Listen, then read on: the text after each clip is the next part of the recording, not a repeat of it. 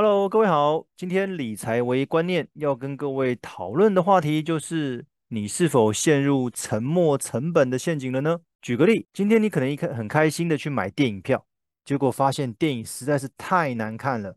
不过你还是耐着性子把电影看完了，毕竟票都买了，不看浪费。再一个，你可能拿到了一个高级餐厅料理的优惠券，但是明明不是你自己喜欢的口味，还是勉强去吃了，毕竟那么贵。不吃浪费。再一个，你的投资标的可能它的营运状况不是那么好，长期亏损，导致你的资金被套牢了。但是你会卖吗？不会，因为你不想认赔，不愿出场，那你也不想加码，你只好等待解套，就这样子一直等，一直等，等到什么时候不知道。可是你会觉得，我毕竟都投资进去了，现在出场真的太可惜了。其实我们仔细想想哦，明明不喜欢。但如果你不那么做的话，是浪费。这件事情是真的吗？无论你有没有看完电影，你也不能退票。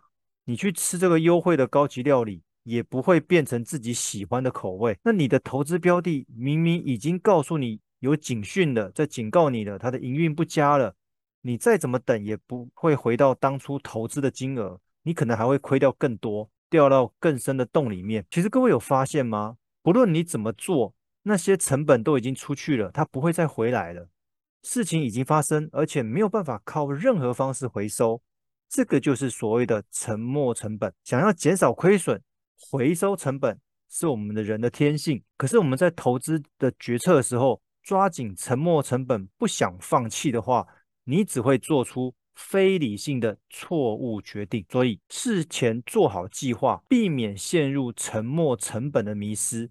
然后理性消费，接受损失。如果你真的不知道你投资该不该出场，建议你咨询专业的理财顾问 CFP 朋友，协助你做正确的决策。其实这个就是我常常遇到的，很多朋友在投资的时候，他会把投资获利的卖掉，投资亏损的放着。为什么？因为他不想认赔，赚的他要落袋，但是亏的他不想面对，就继续摆着哦，摆到他回来那一天。